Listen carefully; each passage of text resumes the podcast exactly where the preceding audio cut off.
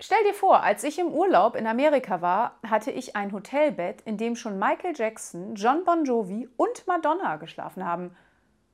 War es nicht ein bisschen eng, so zu viert?